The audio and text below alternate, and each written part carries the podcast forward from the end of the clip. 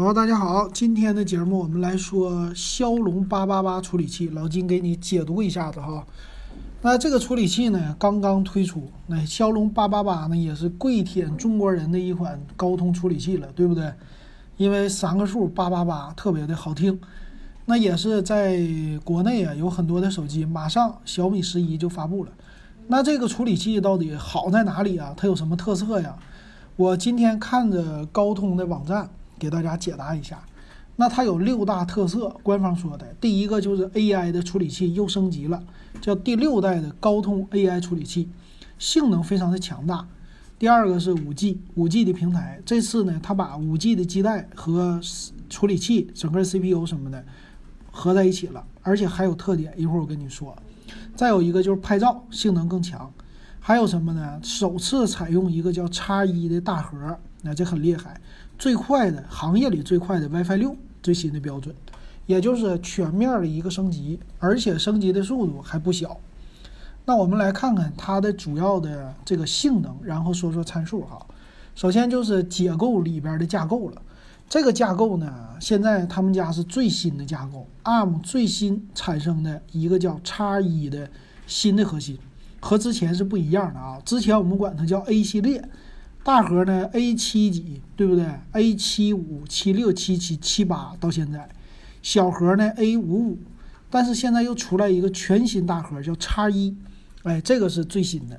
这个叉一大核好在哪里啊？好呢，它是频率和之前一样的情况下，整体的性能提高的特别猛，因为这是一个全新的架构。说是整体的性能比上一代 A 七七提高了百分之三十，比 A 七八。就 A 七八已经是很多处理器的大核了，再提升百分之二十二，而且机器学习能力百分百的提升，所以这是它最大的特色啊。那这个骁龙八八八，它是采用的一个叉一的大核，二点八四 G 赫兹，三个最新的 A 七八的大核，二点四赫兹，还有四个 A 五五的小核，一点八赫兹，一点八 G 赫兹。那我们就知道了这些。哎，核心数啊，就是用在不同的领域了。有的低频的应用，它就直接拿小核来对待了，就比较的省电啊。那核心这么猛了，它的功耗呢？功耗也是有上涨的。那 CPU 说完就 GPU，GPU 用的最新的叫 Adreno 啊六六零，不是骁龙六六零啊，这是里边的核心 GPU 六六零，提升了多少呢？比上一代高百分之三十五，但是整个的能效提升百分之二十。所以能力强了，但是能效也上去了。那有什么呢？两大能力。第一个能力叫可变分辨率渲染。有人说这啥玩意儿啊？不知道，就是玩游戏啊，就玩游戏。咱们知道有一个什么显卡呢？就是 GTX 显卡和 RTX 显卡最大的区别在哪里？就是光的渲染，对不对？它这次也是啊，叫可变分辨率渲染，目的是什么呢？就可以对游戏里多个的对象。同时进行渲染，那以前呢只能用采取一种着色方案来进行，现在呢你可以分开了，也就是这个物体的明暗呐、纹理呀，它的细腻程度就比之前更强了，而且呢这个是可以减少 GPU 的工作的负载能力，所以达到性能的一个提高啊，这是它的一个特色。第二大特色是什么？就是它的五 G 的基带。这次的基带啊和之前不一样了。之前我们知道都是外挂，这回呢集成在整个的处理器里边了，这是第一个好处。第二个好处呢，它是支持全球的一个带宽，就是咱全球网络。全球网络国内用的和美国用的这两个制式大家都知道了，美国是毫米波这么一个五 G 的，国内的不是，对吧？国内叫 Sub 六 G。那这两个有区别。那高通怎么支持呢？他说他建立了两个不同的模块，你国内用的你就用国内的模块，呃，外国用的你就用外国的模块，你两个模块还可以合起来一起用，这样的话减少你制作的成本，也就是针对国内发售的手机，我就只有这个 Sub 六 G 的频段的模块，支持这个就行了，毫米波的不需要支持，这样节省成本啊，就给国内的开发，那可以说它就是模块化了，是不是？还有一个。WiFi 六，WiFi 六的连接速度啊，比其他家都快，一千，呃，一百六十兆赫兹，最大的，呃，下载峰峰值速度三点六 Gbps，就能达到三千六百兆，这个其实速度挺快的了啊。但是它还有一个全新的叫 WiFi 六 E 的功能，这个是支持全新的六 G 赫兹的频段啊，这也是第一次引入的。再有一个就是蓝牙五点二的升级了，蓝牙两个天线啊这些的升级。那还有什么呢？还有就是 AI 啊，每次每一代的更新都是 AI，AI 的能力特别强，这次升级直接是秒秒杀之前啊，百分百秒杀。所以每一代现在的大的处理器，我们都能看到 AI 的性能提升非常快，啊，就杠杠的。那他说能实现叫每秒二十六万亿次的运算，啊，这个性能是特别强的。能干啥呢？我们现在的语音助手啊，玩游戏呀，还有拍照啊，都能用到 AI。这个领域越来越强大了，啊，这是它的一些性能。那我们来看看详细的参数啊，详细参数，呃，官方介绍啊，首先就是这个 GPU。这个是 Andno 六六零啊，处理器呢是用的呃，咱们刚才说的这个核心数。那这里的调制解调器，也就是它的基带啊，是 X 六零五 G 的基带，最大下载速度能达到七点五 Gbps。这个七点五 Gbps 怎么理解？七千五百兆 bps，你除以个十，就最大下载速度能达到七百五十兆的网，七百五十兆每秒啊！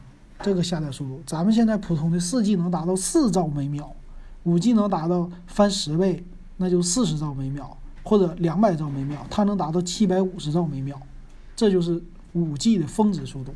上传速度呢，三 Gbps 也是很猛的啊，这个性能他们家最强的了。刚才说到毫米波雷达，六 G 赫兹雷达啊，不是毫米波的规格，六 G 赫兹规格全都支持，而且叫全球 SIM 卡。整个的一键全都支持了，挺厉害。然后 WiFi 标准的 WiFi 六 E、WiFi 六、WiFi 五全支持啊，就最新的 WiFi 标准全有了。再有就是频段啊，WiFi 的频段它支持二点四 G 赫兹、五 G 赫兹，还有最新的六 G 赫兹。也就是你家以后的那个调自己啊路由器小猫啊，这个路由器以后呢，不是有两个频段，有三个频段。三个频段的好处是什么呢？就是每一代手机所支持的频段不同，你设的那个号码就不同，甚至就是只有最新的手机支持六 G 赫兹频段的，它才能用，哎，就没人跟你抢这个信道了。再有蓝牙支持到蓝牙五点二啊，你播放音乐高高高清的音乐也都支持，NFC 的支持，然后就导航，导航的话是全球导航，北斗啊、GPS、伽利略乱七八糟都有，但是 USB 啊。就是 USB 接口还没有升级，还是最强的，支持到 USB 三点一，没有达到三点二，啊，这有个区别。整体工艺呢是五纳米的工艺。那还有什么特色呀？就是处理的一个信号图像处理器。那最大的支持摄像头是两个摄像头的情况下，最大支持到六千四百万像素。它最牛的啊是同时可以控控制三个摄像头。三个摄像头同时录制 4K 视频，这个厉害。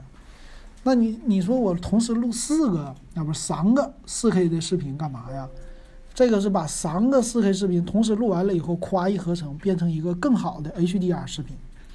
啊，这是这一点它支持的，但是 8K 还是不是那么猛的啊？那这是对摄像头的支持，然后动态的捕捉呢，慢动作。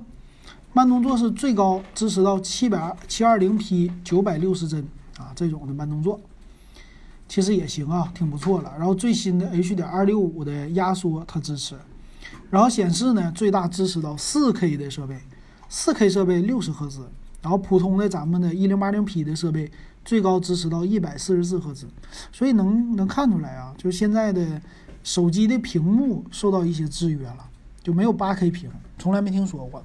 四 K 屏呢也没有太普及，所以我觉得手机慢慢的应该是四 K 屏普及一下，普及完了以后做 VR 啊干嘛的就更好用了，嗯，因为像素照相机也够了，CPU 啊整个的性能也够了，是不是？玩游戏什么都行了，然后指纹识别也都能屏下了，摄像头都能屏下了，就差这个了，对吧？就差四 K 屏了，四 K 屏的像素密度就更高了。